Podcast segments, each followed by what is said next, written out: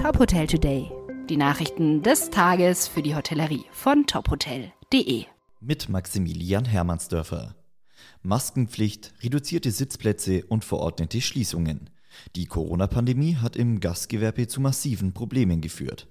Für die Digitalisierung der Gastronomie ist die Pandemie in vielen Bereichen aber ein Katalysator, sagt Felix Schönfelder, Geschäftsführer der Social Wave GmbH. Von Corona-Registrierung über Reservierung bis zur Bestellung.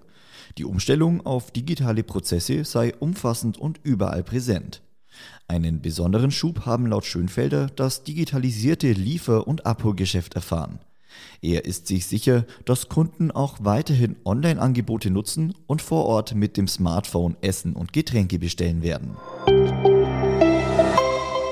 Das Bundeswirtschaftsministerium und das Finanzministerium haben einige Corona-Staatshilfen bis Ende des Jahres verlängert. Die Überbrückungshilfe 3 Plus, die bis Ende September angesetzt war, wird bis zum 31. Dezember gezahlt. Beantragen können sie Firmen, die wegen Corona einen Umsatzeinbruch von mindestens 30 Prozent erlitten haben. Auch ein Eigenkapitalzuschuss soll bis Ende Dezember zur Verfügung stehen. Für Solo-Selbstständige wird die sogenannte Neustarthilfe Plus verlängert. Die Hyatt Hotels Corporation will ihr Markenportfolio in Europa erweitern.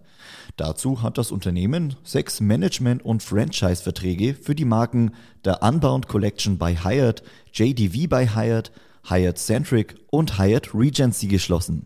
Die neuen Projekte seien wichtiger Bestandteil von Hyatts Wachstumsstrategie, das Portfolio in Europa bis 2023 signifikant zu vergrößern.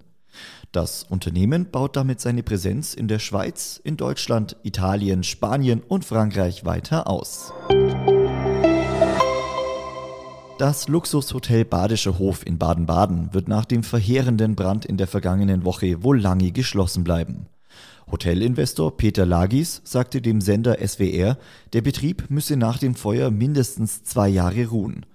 Nur wenige Wochen nach seiner aufwendigen Renovierung hatte ein Feuer am vergangenen Donnerstag weite Teile des Luxushotels zerstört. Nach ersten Schätzungen entstand ein Schaden in zweistelliger Millionenhöhe. Die Polizei schließt eine Brandstiftung aktuell nicht aus. Weitere Nachrichten aus der Hotelbranche finden Sie immer auf tophotel.de.